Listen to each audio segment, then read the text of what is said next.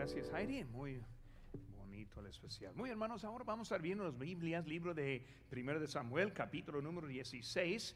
1 Samuel capítulo 16. Estamos siguiendo ahora también en el, en el, tema de Samuel y viendo acerca de él. Y luego también estamos eh, aprendiendo muchas verdades y bien aplicables también a nuestras vidas. Y por eso vamos a seguir en ese tema en esta tarde. Hermanos, también los que están interesados en ir a, al viaje de la tierra santa Israel, les animo que hoy pase ahí la, el centro de, de información para también confirmar en eso. Les animo hermanos, va a ser un, viaje de vida, de la vida, ir al lugar en donde este, vivía, en donde caminaba el Señor Jesucristo. Yo estoy esperando mucho también ir a acompañarles en ese viaje. Ahora estamos en 1 Samuel capítulo 16 y luego vamos, hermanos, les invito a que se pongan de pie mientras que ahora leemos la lectura de la palabra de Dios. Aquí estamos en 1 Samuel capítulo 16, primer versículo dice, Dijo Jehová a Samuel, ¿hasta cuándo llorarás a Saúl, habiéndolo yo desechado para que no reine sobre Israel? Llena tu cuerno de aceite, ven, y te enviaré a Isaí de Belén, porque de, sus hijos me he provisto de rey. Y dijo Samuel, ¿cómo iré? Si Saúl lo supiera, me mataría. Jehová respondió, toma contigo una becerra de la vacada y di, a ofrecer sacrificio a Jehová he venido. Y llama a Isaí al sacrificio, y yo te enseñaré lo que has de hacer, y me, ungirás al que yo te dijere. Hizo pues Samuel como le dijo Jehová, y luego que él llegó a Belén, los ancianos de la ciudad saliendo a recibirle con miedo y dijeron, ¿Es pacífica tu venida? Él respondió, sí, vengo a ofrecer sacrificio a Jehová, santificaos y venid conmigo al sacrificio. Y santificando él a Isaí, a sus hijos, los llamó al sacrificio. Y aconteció que cuando ellos vinieron, él vio a Eliab y dijo, de cierto, delante de Jehová está su ungido. Y Jehová respondió a Samuel, no mires a su parecer, ni a lo grande de su estatura, porque yo lo desecho. Porque Jehová no mira lo que mira el hombre, pues el hombre mira lo que está delante de sus ojos, pero Jehová mira el corazón. Entonces llamó Isaí a Abinadab y lo hizo pasar delante de Samuel, el cual dijo tampoco a este es escogido de Jehová. Hizo luego pasar Isaí a Sama y él dijo tampoco a este elegido Jehová. Hizo pasar Isaí siete hijos suyos delante de Samuel, pero Samuel dijo a Isaí, Jehová no ha elegido a estos. Entonces dijo Samuel a Isaí, ¿son estos todos tus hijos? Y él respondió, queda aún el menor que apacienta las ovejas. Y dijo Samuel a Isaí, envía por él porque no nos sentaremos a la mesa hasta que Él venga aquí. Envió pues por Él y le hizo entrar, y era rubio, hermoso de ojos y de buen parecer. Entonces Jehová dijo, levántate y úngelo porque este es. Y Samuel tomó el cuerno del aceite y lo, lo, en, lo ungió en medio de sus hermanos. Y desde aquel día en adelante el Espíritu de Jehová vino sobre David. Se levantó luego Samuel y se volvió a Ramá. Vamos a hacer una palabra de oración. Padre Santo, Señor, gracias por tu palabra. ¿Qué tenemos para estudiar en este momento? Señor, gracias por el ejemplo que estamos viendo, como tú escogiste a tu hombre para una tarea que fue importante en ese tiempo. Y yo te pido que tú nos ayudes a entender la importancia de también ser elegido y encontrar tu voluntad también en nuestras vidas. Señor, bendice ese tiempo, te pido. Usa tu palabra para enseñarnos en tu nombre precioso que te pedimos. Amén. Pueden tomar asiento, hermanos. Ahora en esta tarde estamos viendo la tarea encomendada por Dios. Vemos ahora primeramente, hermanos, ese cuando hablamos de Saúl, como Saúl fue puesto por rey sobre Israel, también escogido por Dios, pero ahora vemos que Dios ahora lo ha rechazado. Y cuando vemos el rechazo de él, vemos que Samuel ahora está de acuerdo, entiende lo que Dios está, lo que Dios está haciendo. Viendo aquí en capítulo 15, versículo 30 dice, y nunca después vio Samuel a Saúl en toda su vida. Y Samuel lloraba a Saúl y Jehová se arrepentía de haber puesto a Saúl por rey sobre Israel. Vemos ahora que este Samuel ahora lo deja y jamás lo va a ver en su vida. Dios ahora está hablando a Samuel diciendo ahora tengo otro quien está listo. Hermano, la Biblia no nos dice cuántos años exactamente en cuanto que Saúl fue este rey sobre Israel, pero hay historiadores que piensan que fue más o menos durante los 20 años que él estuvo allí como rey. Ahora Samuel fue enviado para ungir al nuevo rey en Belén. Ahora ya, ya leímos la historia acerca de eso. Y Samuel ahora está llegando, empezando el capítulo llorando. Y él está llorando porque Dios rechazó el rey ese que él puso. Samuel fue afectado por esa decisión. Samuel mostró su corazón hacia las cosas de Dios. Cuando vemos, hermanos, vemos rápidamente aquí en capítulo número 8 de 1 Samuel, capítulo 8, versículo número 5. Dice aquí, cuando vinieron a la tierra de Suf, Saúl dijo a su criado que tenía consigo, ven, volvámonos, porque quizá mi padre abandona, vemos aquí, estamos bien en esto, capítulo 8, versículo 5, cuando viene a la tierra, muy bien, ahí dice en versículo 6, y él, respondió, y aquí ahora hay una, una ciudad, un varón de Dios, que es el hombre insigne, todo lo que él dice acontece sin falta. Vamos pues allá, quizás nos dará algún inicio acerca del objeto por lo cual emprendimos nuestro camino. Respondió Saúl a su criado, vamos ahora, pero que levantaremos al varón, porque el pan de nuestras alforjas se ha acabado y no tenemos que ofrecer, ofrecer al varón de Dios que tenemos. Vemos ahora están llegando con Samuel y Samuel ahora va a decir y Dios va a indicar quién es este primer rey. Vemos que fue Samuel quien estuvo ahí siempre, ese queriendo estar en su lado. Samuel amaba la voluntad de Dios. Dios habló con Samuel acerca de ese rechazo y fue Samuel que ahora está llevando el mensaje. Volviendo a nuestro texto, capítulo 15, versículo número 16 dice, entonces dijo Samuel a Saúl, déjame, déjame, eh, déjame, declárate lo que Jehová me ha dicho esta noche. Y él respondió, di. Y dijo Samuel, aunque eras pequeño en tus propios ojos, no has sido hecho jefe de las tribus de Israel. Y Jehová te ha ungido por rey sobre Israel. Vemos que ahora está diciendo acerca de que Dios ahora le envió, versículo 26 dice, y Samuel respondió a Saúl, no volveré contigo porque desechaste la palabra de Jehová y Jehová te ha desechado para que no seas rey sobre Israel. Pero vemos ahora que Saúl está perdiendo esa posición que Dios le puso por la desobediencia, el pecado que él hizo. Vemos también, hermanos, tenemos ahora un nuevo mandato que Dios está dando a Samuel. Ahora ya fue Saúl, pero ahora Saúl está al lado. Saúl está desechado y ahora está viendo ahora para buscar al próximo rey, quien es David.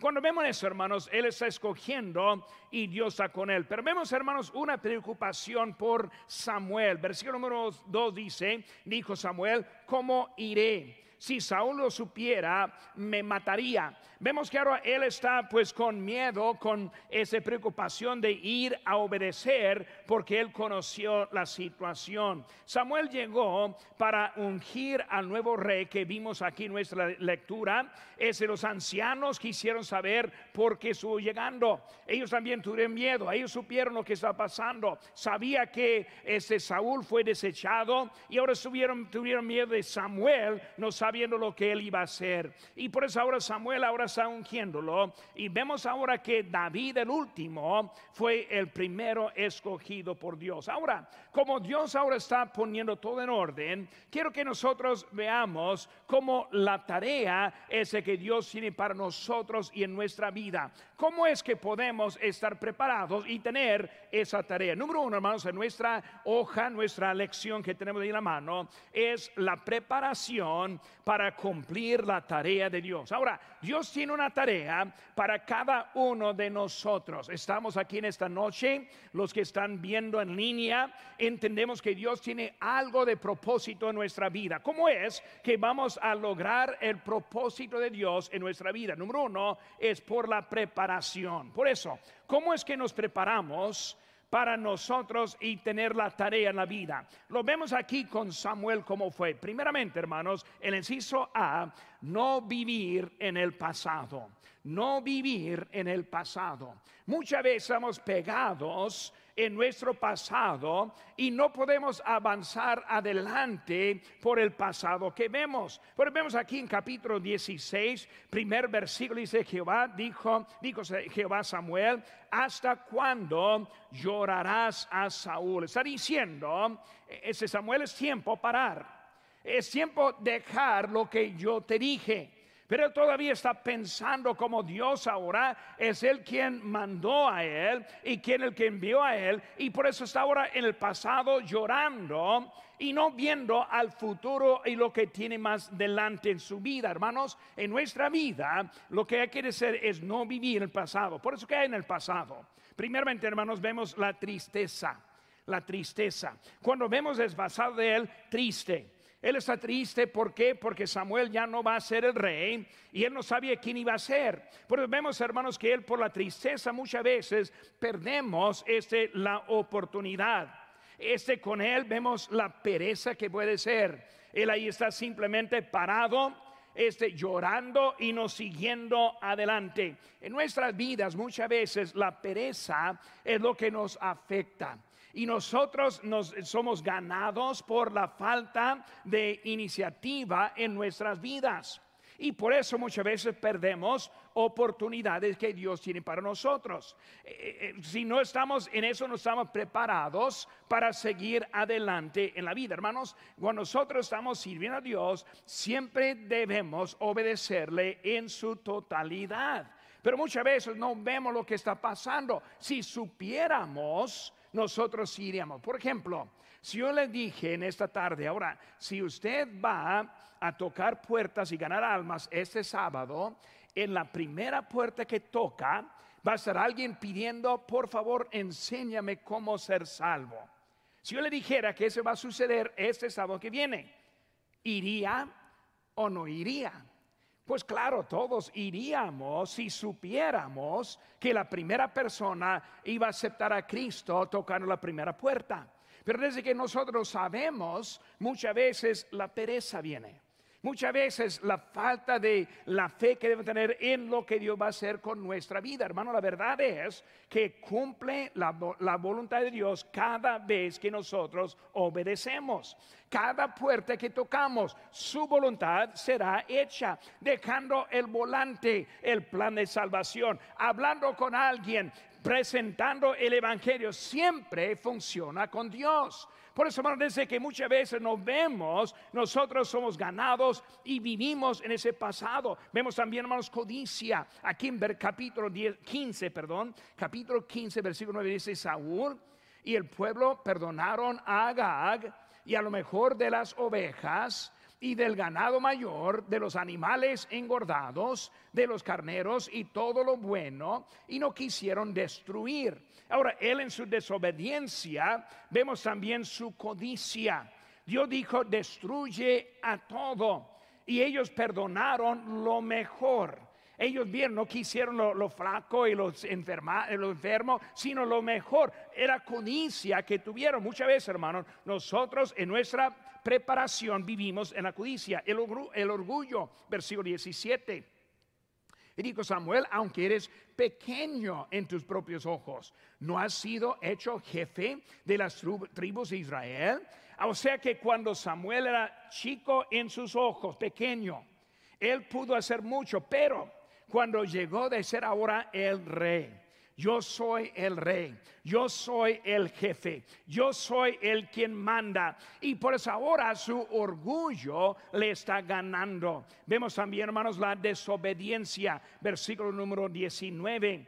Eh, este dice aquí en nuestro capítulo 15, 19, dice, ¿por qué pues no has oído la voz de Jehová, sino que vuelto al botín has hecho lo malo ante los ojos de Jehová. Vemos que ahora es la desobediencia. Hermanos, muchas veces vivimos paralizados en el pasado por malas decisiones que hemos hecho. Y vemos ahora la desobediencia, y vemos ahora también el castigo sobre él. Versículo 28 nos dice, entonces Samuel le dijo, Jehová, has ha rasgado hoy de ti el reino de Israel. Hermanos, hay consecuencias por lo cual que nosotros vivimos en el, en el pasado y no seguimos adelante. Por eso, hermanos, preparándonos, primeramente, no vivir el pasado. Segundo, hermanos, es el gozo, el gozo. No vivir el pasado en la tristeza ni tampoco en el gozo. Muchas veces, hermanos, victoria también nos detiene. Pensamos que Dios nos usó en el pasado y fue suficiente. Hasta que he escuchado alguno decir, pues, eh, pastor, yo he hecho mi parte, ahora es tiempo para otro. Y pensamos desde que ya servimos que es suficiente. Y vemos con Samuel ahora, digo Saúl, él estuvo ganando en victorias y presumió en la siguiente, en la obediencia, hermano. Muchas veces como tristeza puede pararnos, pero también el gozo o la victoria también puede, puede tenernos. Muchos viven parados por su pasado. Hermano, la victoria da la, satisfacción y muchas veces quita la energía. Ese muchas veces, hermanos, los fracasos producen el pensamiento que ya no pueden servir a Dios. Y por, dos lados muchas veces nos detenemos de seguir adelante la vida. Por eso preparándonos, primeramente, no vivir el pasado. Dijo aquí, ¿hasta cuándo llorarás? ¿Hasta cuándo estás ahí parado? Por eso, hermanos, hay que dejar el pasado. En B, hermanos, confiar en el poder de Dios. Por eso el pasado y ahora el poder. Hermanos, Dios está en control. Dice la Biblia, dijo Jehová a Samuel, es suficiente. Dios está hablando y por eso en ese momento vemos el poder de Dios. Eh, Samuel tuvo miedo, vamos a ver eso más al rato, pero vemos que todo ahí estuvo parado, pero lo que no, lo que no vieron era el poder de Dios en, en su vida. Hermanos, el poder es lo que nos dice Dios en nuestra vida. Lo que Dios hace en nuestra vida, lo que Él nos dice es el poder que hay en la vida. Cada uno de nosotros tenemos un futuro, tenemos una tarea, tenemos un propósito y hermanos, cada uno se va a, a cabo por el poder de Dios aplicado en nuestras vidas. Ese poder es algo necesario. Ahora, no tenemos tiempo, pero podríamos ir a 2 Corintios 12 en cuanto que está hablando acerca de Pablo y su debilidad. En cuanto que dijo que este Dios, basta mi gracia. Y por Cristo hablándole, pero hermanos, en su debilidad, Él encontró la fuerza. Por hermano, Dios no quiere nuestra fuerza, Él quiere nuestra debilidad. Él no quiere que nosotros en lo que podamos hacer, sino Él quiere tomar lo que tenemos y convertirlo a lo que es su voluntad. Pues con Pablo vemos el poder en la vida de Él. Por eso fue Él quien dijo, yo soy el menor de los, este, de los apóstoles. Yo ni soy digno de ser llamado cristiano, pero en su debilidad Él fue hecho fuerte. Vemos también, hermanos, el malhechor. En Lucas 23, 41 dice, nosotros a la verdad justamente padecemos porque recibimos lo que merecieron nuestros hechos. Mas este ningún mal hizo y dijo a Jesús, acuérdate de mí cuando vengas en tu reino. Entonces Jesús le dijo, de cierto te digo que hoy estarás conmigo en el paraíso. Vemos el poder en la vida de ese malhechor quien dijo, nosotros verdaderamente merecemos el castigo que sufrimos. Verdaderamente nosotros merecemos la muerte, pero en Cristo no. Y vemos que el poder de Cristo aplicado en la vida de Él le dio la vida eterna. Con Esteban, en Hechos capítulo 7, 55 dice, pero Esteban lleno del Espíritu Santo, puestos los ojos en el cielo, vio la gloria de Dios y a Jesús que estaba a la diestra de Dios y echándole fuera de ciudad le apedrearon. Vemos el poder en la vida de Esteban. Imagínense, hermanos, viendo el cielo abierto, viendo el lugar prometido, viendo el lugar donde va a estar él en vez de estar pisando en el suelo aquí, estuvo ahora en el calle de oro en aquel lugar. Hermanos, el poder aplicado en nuestras vidas nos transforman en nuestra vida. El poder de Dios está demostrado en nuestras vidas. ¿Cómo está demostrado, hermanos? Demostrado primeramente por la vida cambiada no tenemos explicación por lo cual que tenemos la vida cambiada en, nosotros mismos. Hermanos, la vida de servicio, lo que Dios hace a través de nosotros. Como digo, hermanos, no es lo que nosotros hacemos, sino lo que Dios hace por medio de nosotros. Lo que Él pone en nosotros. Pues nosotros, en nosotros mismos, nada podemos hacer pero con el poder de Dios nosotros podemos ser usados por Dios en esta vida. Pero hay muchos que no están preparados. Muchos no están entrando en el ministerio en su nivel y están al lado observando, esperado, eh, esperando, tal vez animados, pero no están adentro porque no tienen ese poder aplicado en la vida. Por eso, hermano, la preparación para cumplir la tarea, no vivir el pasado, confiar en el poder de Dios y en sus hermanos, ir al lugar de provisión. Ir al lugar de provisión. Ahora, todo esto es para prepararnos para poder hacer la tarea que Dios tiene para nosotros. Ahora, para Saúl fue ser el rey, pero él fue desechado por su desobediencia. Vemos ahora Samuel, su tarea, ir por el siguiente rey, quien fue David. Pues Dios ahora está haciendo su trabajo, ir al lugar de provisión. ¿Qué vemos aquí en nuestro texto, hermanos? Vemos primeramente el cuerno de aceite. El cuerno de aceite, hermano. Dios nos da lo que necesitamos. Ahora, ese cuerno de aceite fue la manera que estuvo ungiendo al nuevo rey.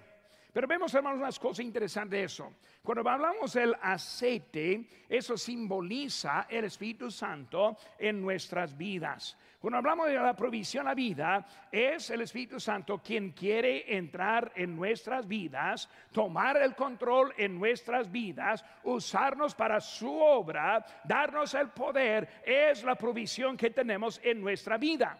Ahora, cuando vemos, hermanos, en primer lugar, eh, eh, lo que tiene ahí es ese cuerno. Ese cuero de aceite es la cosa que tuvo en ese momento en la mano. Hermano, Dios nos da lo que necesitamos en nuestras vidas. Muchas veces vivimos pensando que algo nos falta para poder ser usado por Dios. Muchas veces vemos a alguien y decimos, pues claro, Dios le va a usar. Pues claro, ese, ese puede cantar y ese puede ser, con una lista de todos los que están bien capacitados. Y pensamos, ¿y yo?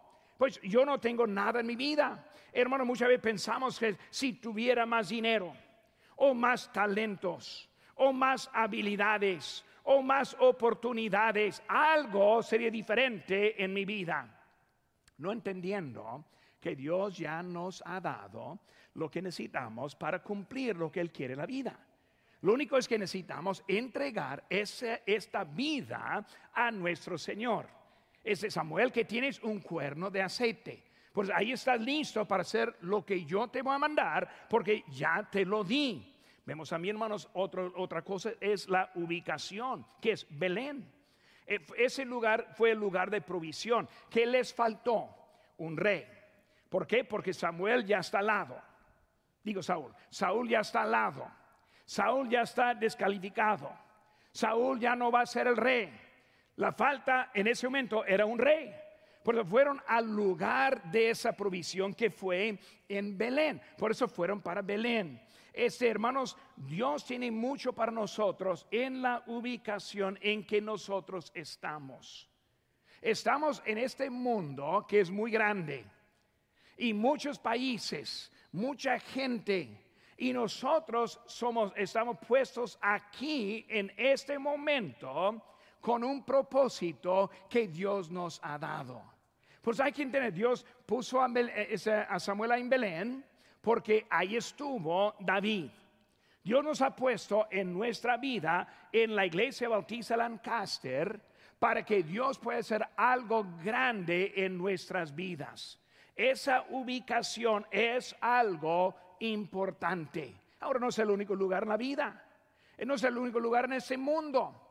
Pero hermanos, es el lugar en donde Dios nos ha puesto. Les animo, hermanos, a encontrar su lugar y luego empezar eso, preparándose para cumplir la tarea de Dios en nuestra vida. Primero, estar preparado. Número dos, hermanos, vemos ahora la confianza para cumplir la tarea de Dios.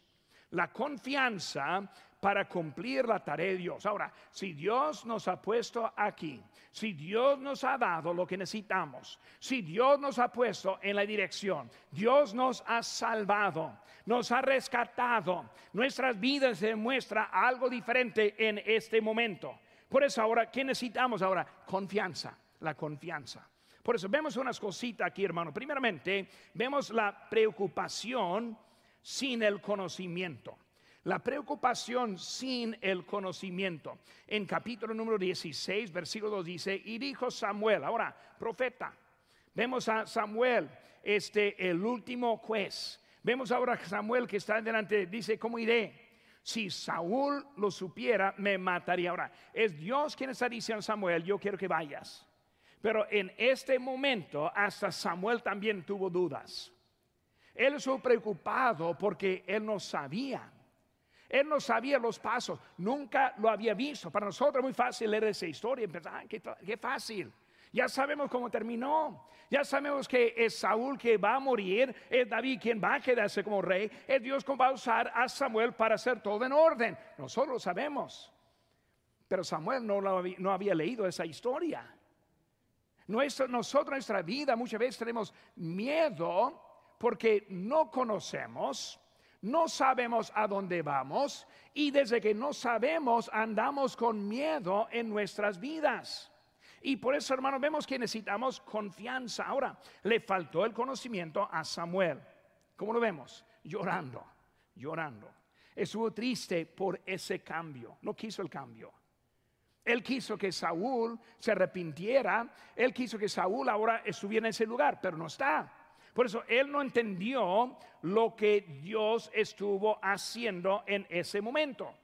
Por eso dijo Dios, yo quiero que vayas allá, ¿cómo iré? Si él sepa, yo voy a morir. Por eso Samuel tuvo miedo, tuvo miedo por su conocimiento, lo que sabía. No sabía que David iba a ser ungido. Ese no, no, no sabía. No sabía quién estaba allí. Pero lo que sí sabía era que Saúl se iba a enojar. Nosotros por lo que sabemos, muchos no diezman por lo que saben. Dice, pastor, si doy mi diezmo, no voy a tener para comida en esta semana. Pues nosotros vivimos con lo que sabemos. Y lo que sabemos no es la realidad ni la verdad. Samuel, tú no vas a morir. Samuel, tengo todo en orden. Y hermano, cuando nosotros besamos al Señor, Él tiene todo en orden. Pero nosotros por miedo de lo que sí sabemos. Y eso, hermanos, va en todas áreas de nuestras vidas. Andamos con miedo por lo que sabemos. Hermanos, este, vemos que Samuel tuvo miedo, ese también porque Saúl iba a enojarse con él. No, no quiso que Saúl estuviera enojado. Eh, quiso que Saúl le dejara en paz. Y por desde que iba a ser algo duro, no, lo, no le quiso obedecer. Por lo que sabemos, perdón, lo que sabemos muchas veces nos da miedo. Pero también por lo que va a afectar a otros, nos da miedo. Hay jóvenes que no responden al llamamiento de Dios, hombres, varones jóvenes, porque piensan que su esposa se enojaría. Si yo dijera, Dios me está llamando a un país, a México, a otro lugar. No, yo, yo conozco a mi esposa. Se enoje. A ella le gusta la lana que está recibiendo ahora. Ella, a ella le gusta la vida cómoda. Y ahora que va, ella va a enojar. Por eso lo que piensan, hermanos, es que no quieren ir adelante porque no quieren enojar a alguien. Quiero la vida pacífica en la vida. Muchas veces en matrimonios nosotros fallamos porque en vez de hacer lo correcto, hacemos lo que quiere el otro o la otra.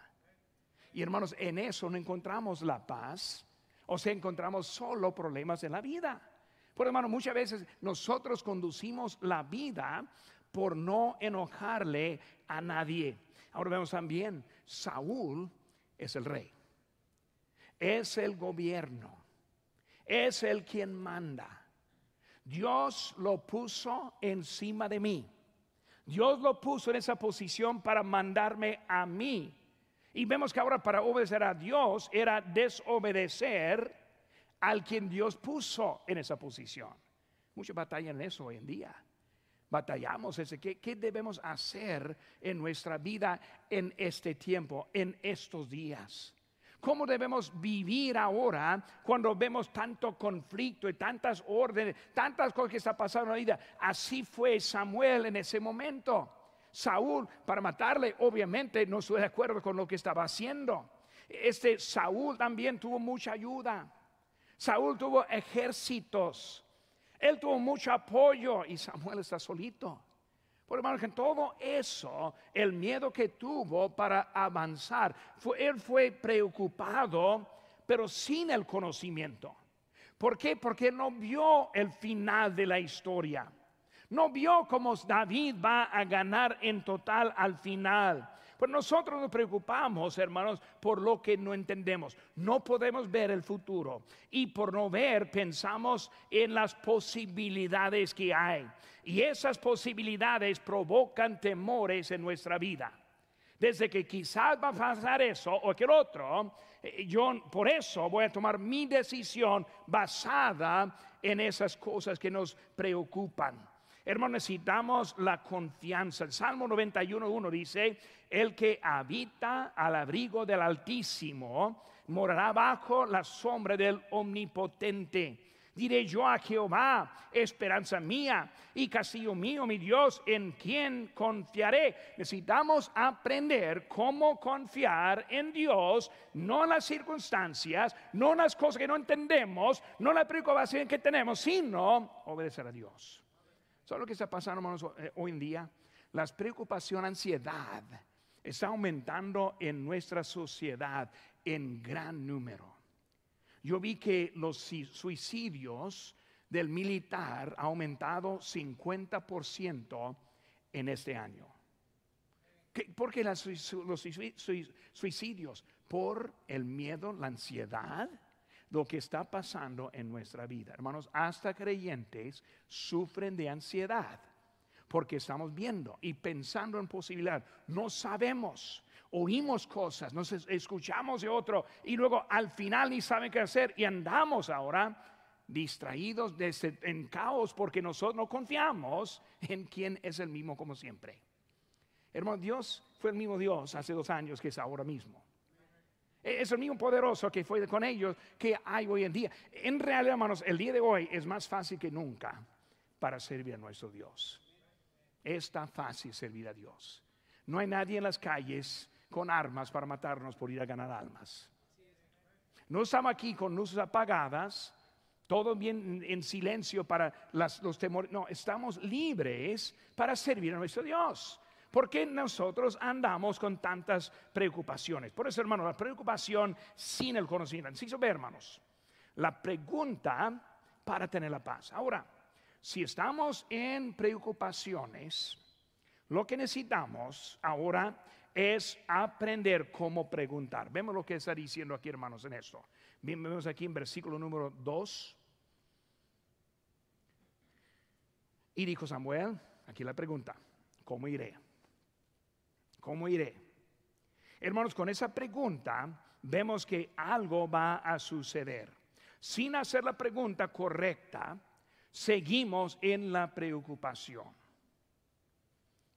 los que han dejado asistir. no han hecho la pregunta a Dios, ¿cómo iré? Hebreos 10, 25 todavía está en la Biblia. Entraron, esta pandemia no empezó a cambiar cosas, no, es el mismo. Es el mismo que nosotros predicamos de antes, ahora después. Es el mismo que ustedes confiaron antes y también después. Pero lo que está pasando es que en vez de hacer la pregunta, ¿cómo iré? Estamos disparados. Por eso lo que pasó con él es que hizo la pregunta, ¿cómo iré? Hermanos, en realidad no está mal hacer preguntas a Dios. No está mal. No tengo tiempo para empezar a mostrarle los ejemplos de la Biblia de los que dijeron a Dios por qué. No está mal. No está mal buscar dirección de Dios en la vida. Lo que está mal es no buscar la dirección de Dios en la vida y escoger su propia decisión en su vida. Porque vemos que Él está preguntando, este, ¿cómo iré? Eh, la pregunta que vemos también no dijo que debo y no, ¿cómo iré? Dios dijo que ir, ahora ¿cómo lo hago? Sí lo voy a hacer, pero ¿cómo? Por hermano, Dios llama y Él llama a los que no sabemos. Siempre me acuerdo de mi propia vida, un joven de 16 años de edad y Dios llamándome a ser misionero en el país de México. Mi pregunta, ¿cómo iré? ¿Cómo puedo hacer eso? Pero Dios va a llevar a cabo en nuestras vidas lo que nosotros necesitamos. Lo que dijo Salomón en 1 Reyes 3:7 dice, ahora pues, Jehová, Dios mío, tú me has puesto a mí tu siervo por rey en lugar de David, mi padre, y yo soy joven y no sé cómo entrar ni salir. Él está diciendo, yo soy un niño nosotros no queremos este, llegar a la realidad de que somos niños. Ahora está diciendo Samuel, ¿cómo iré? Salomón, ¿cómo lo hago? Yo ni sé cómo entrar y salir. Yo ni sé dónde está nada aquí. Yo no sé cómo hacer nada. Pero Dios ahora está mostrando. Por eso la pregunta para tener la paz. Porque cuando dijo, este, ¿cómo iré? Dios le dijo, ¿cómo? Y él fue con la confianza para llevar a cabo la tarea que él tuvo para buscarle a David. Por hermano, todo va en cadena. La confianza para cumplir la tarea de Dios, la preocupación que vimos sin conocimiento, la pregunta para tener la paz, número tres, hermanos, y José, la percepción en la obediencia. Ahora mi tiempo está acabando rápido y yo apenas estoy empezando, pero vamos, vamos adelante. La percepción en la obediencia. Hermanos, el efecto de la obediencia. La obediencia eliminó la preocupación. Cuando él salió, ya no lo vemos llorando. Ya no lo, vemos diciendo cómo iré. Dios le dije cómo y él salió a obedecerle a Dios. Nosotros, hermanos, solo, eh, no solo son las preocupaciones, no solo le falta la pregunta, sino también nos falta la obediencia. Cuando nosotros obedecemos, Dios nos da la paz y la confianza en la vida. Eh, hermano, lo he visto vez tras vez, decidiendo por fin obedecer a Dios. Cambia la percepción en total. La manera, hermanos, de obediencia, vemos, hermanos, rápidamente, fue una obediencia inmediata. Él no dijo, nada, la semana que entra. Vamos a esperar unos dos o tres meses hasta que Saúl se olvide lo que está. No, él fue inmediato en su obediencia. También al lugar indicado, Belén. Porque yo voy a ser obediente ya al lugar indicado, Belén, o la casa de Dios, o el lugar donde Dios está hablando. Por eso vamos a obedecer en lugar y luego obediencia completa. No, no a medias, sino él fue y lo hizo obediencia con una meta. Él fue para buscar rey, él encontró el rey. Obediencia a Dios. 1 Corintios 10, 31. Si pues coméis o bebéis o hacéis otra cosa, hacedlo todo para la gloria de Dios. Difícil quedarse en casa los domingos a la gloria de Dios difícil dejar la lectura bíblica, las oraciones, a la gloria de Dios. Nosotros podemos hacerlo menos que nosotros seguimos. Sabiduría, hermanos, en esa obediencia. Vemos, hermanos, en esa obediencia completa también con sabiduría. predicar con sabiduría. E, este, hermanos, este, con nosotros estamos en contra, eh, sabiendo cómo nosotros nos usa para, para, hacer lo que Dios quiere. Sabiduría en no mezclar obediencia con la desobediencia. O sea, cuando Dios nos habla, nos habla claro, directo y completo. Pues muchas veces empezamos bien. Dios nos dice que lo queremos hacer y lo hacemos. Y luego empezamos a alterar el plan de Dios, que es, es una mezclada. Todavía estamos en obediencia, pero a la vez no en su totalidad. Por eso estamos incompletos. Hermanos, vemos la manera, ese fue planeada por Dios lo que Él hizo. Dios le dijo el plan y Él lo hizo. Por hermanos, número uno, la preparación para cumplir la tarea de Dios. Número dos, la confianza para cumplir la tarea de Dios. Y en número tres, hermanos, la obediencia para cumplir la tarea de Dios. La obediencia para cumplir la tarea de Dios. Ahora, no vamos a leer mucho aquí porque vamos a andar poco breve al momento. Pero primeramente, hermanos, hizo, Dios habló. Dios habló. Hermanos, obediencia a su palabra. Necesitamos tener confianza en la palabra de Dios hermanos, confianza en la aplicación de la palabra de Dios. Cuando Dios nos habla en su palabra, ¿cómo, cómo lo usa? Él usa su Espíritu Santo para aplicar. Él usa al predicador para aplicar la palabra de Dios. No debemos entrar aquí simplemente escuchando una buena plática. Si debemos estar aquí escuchando la voz de Dios predicada a mí. No a nosotros, a mí. Ahora, yo a lo mejor ni, van a entender eso, pero muchas veces, hermano, Dios me predica a mí mientras que yo estoy predicando. Su palabra eh, eh, sirve, funciona a todos. En la preparación de los mensajes, Dios me hace muchas cosas en mi propia vida también. Es su manera para hablarnos a nosotros. Y hermanos, siempre funciona. Dios habló. Por eso, hermanos, Saúl, él, tuvo la costumbre de desobedecer. Y fue algo importante obedecer la palabra de Dios, obedecer a la voluntad de Dios. No solo su palabra, sino también su voluntad. Hay cosas, hermanos, que quizás Dios no dice directo, pero su voluntad es obvio. No dejarnos de congregarnos. Bueno, pues yo voy una vez al mes. No estoy dejando. Yo voy una vez a la semana, no, no estoy dejándola. Yo voy tres veces a la semana, no estoy dejándola. Pues muchas veces, hermanos, entendemos la voluntad de Dios en la vida. Pero muchas veces dejamos al lado lo que es su voluntad en nuestras vidas. Hermanos, este Dios habló en Ciso A, en Ciso B, santificó a los hijos de Isaí santificó a los hijos de Isaí. Hermanos, la obediencia siempre comienza con la santificación. Ahora, es importante santificar su vida, santificar la vida de su familia, sus hijos, hablan los que viven en su hogar, si están bajo su techo, no deben estar en la casa en este momento, menos que están enfermos santificados. yo iré y mi casa iremos juntos a la casa de Dios. Santificados, santificados del pecado, santificados de la desobediencia, santificados en el vocabulario, santificados en lo que vemos en esa tele santificados en nuestra conducta, en nuestras actividades.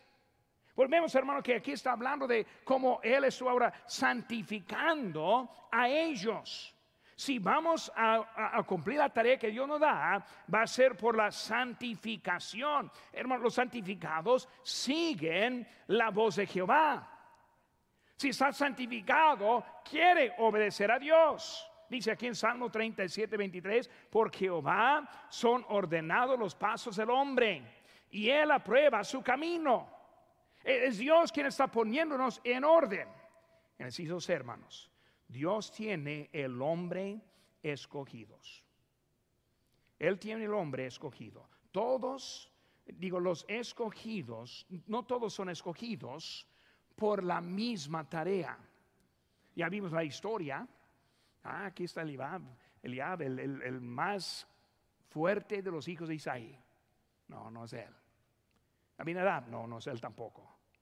Y empezó por la lista, uno por otro. No, ¿quién es? El más pequeño.